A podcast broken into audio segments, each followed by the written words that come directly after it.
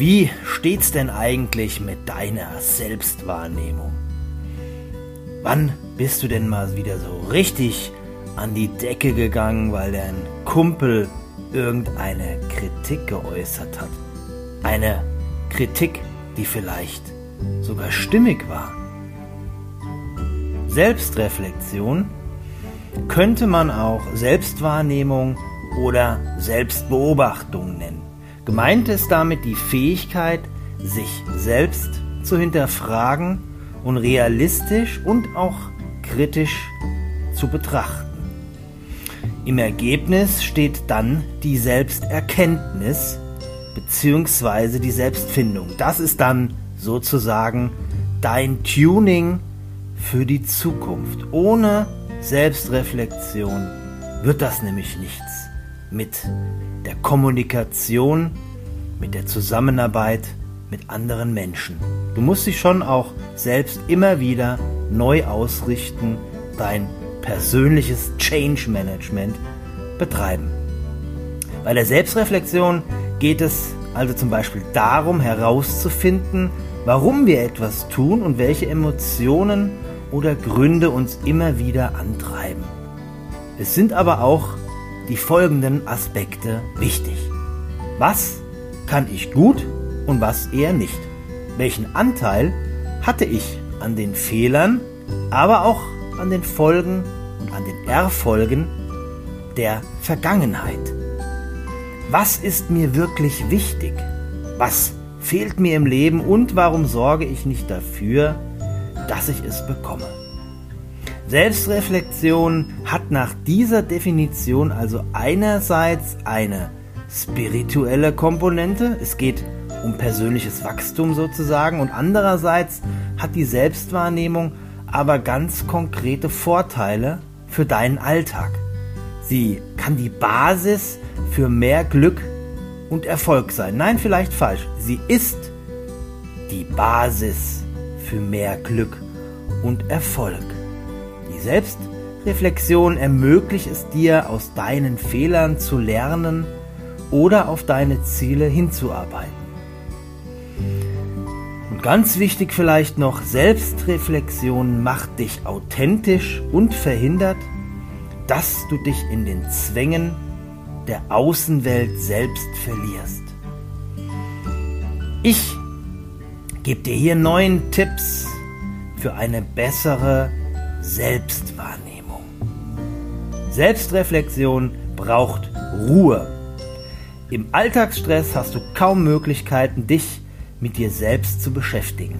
Dafür ist unser Alltag mit all seinen Terminen, Verpflichtungen und Notwendigkeiten viel zu sehr vom Außen bestimmt. Um dich mit deinem Inneren beschäftigen zu können, brauchst du Ruhe und Entspannung.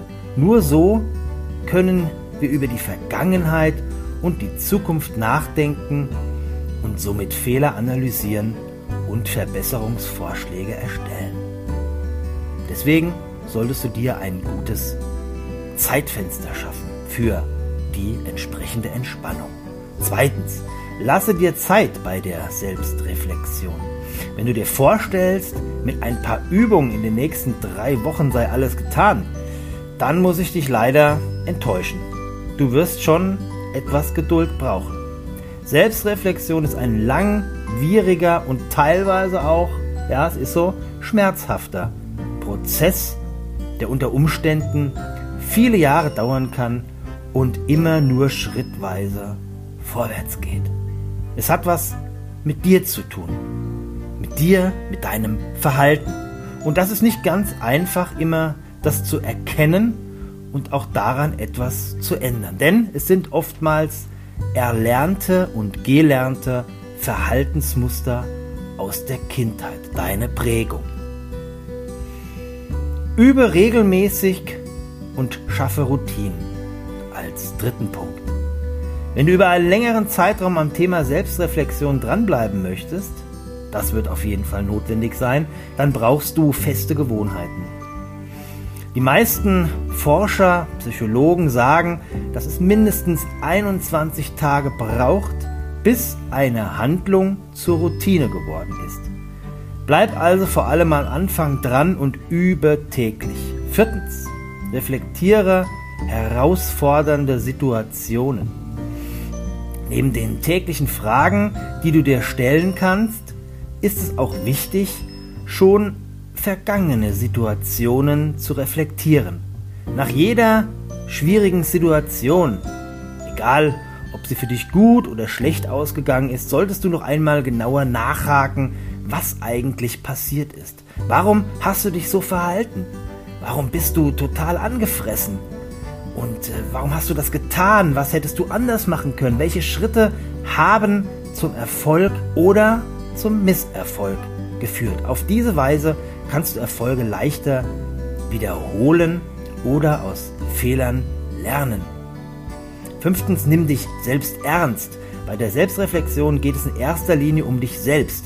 Und das bedeutet auch, du kannst und sollst deine Wahrnehmungen und Empfindungen ernst nehmen. Selbst wenn sie dir vielleicht zunächst albern vorkommen sollten, sie haben ihren Ursprung und ihre Berechtigung. Sechstens Selbstwahrnehmung. Da musst du auch ehrlich zu dir selbst sein. Manche Menschen sind wahre Meister im Selbstbetrug.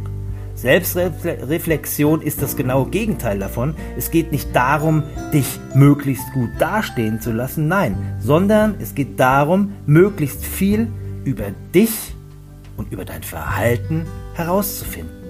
Auch wenn du dadurch vielleicht eine Enttäuschung durchleben musst, das kann schon sein. Erkenne deshalb auch an, dass du selbst Anteile an vergangenen Problemen hast. Meistens ist es immer so. In einem Dialog gibt es nie nur einen Schuldigen, sondern es gehören immer zwei dazu. Siebtens, sei gnädig mit dir selbst. Umgekehrt solltest du aber auch nicht zu hart mit dir ins Gericht gehen. Das ist natürlich auch klar. Bei der Selbstreflexion geht es nicht darum, dein Selbstwertgefühl runterzuziehen. Mache dich selbst nicht schlecht, nicht einmal in den Gedanken, wenn du nur Negatives von dir selbst wahrnimmst. Liegst du sicher nicht richtig.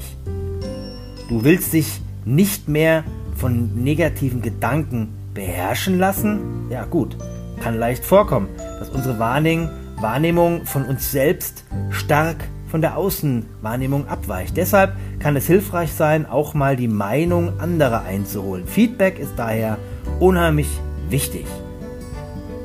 Dafür brauchst du aber wiederum Menschen, denen du vertraust, das ist klar. Ja, und als neuntens möchte ich dir mitgeben, Übungen für mehr Selbstreflexion. Nicht jeder ist von Natur aus gut darin, sich selbst einzuschätzen. Doch die gute Nachricht ist, Selbstreflexion kannst du lernen. Und mit den folgenden Übungen arbeitest du Stück für Stück auf mehr Selbsterkenntnis in deinem Leben hin. Also, abends solltest du die Selbstreflexion zu einem Abendritual machen. Jeden Abend machst du diese Übung.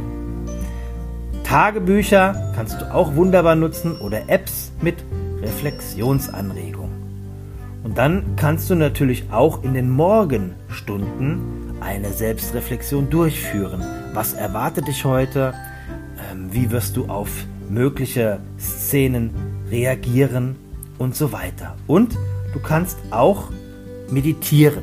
Du kannst dich entspannen. Du kannst Entspannungsübungen machen für eine Selbstreflexion.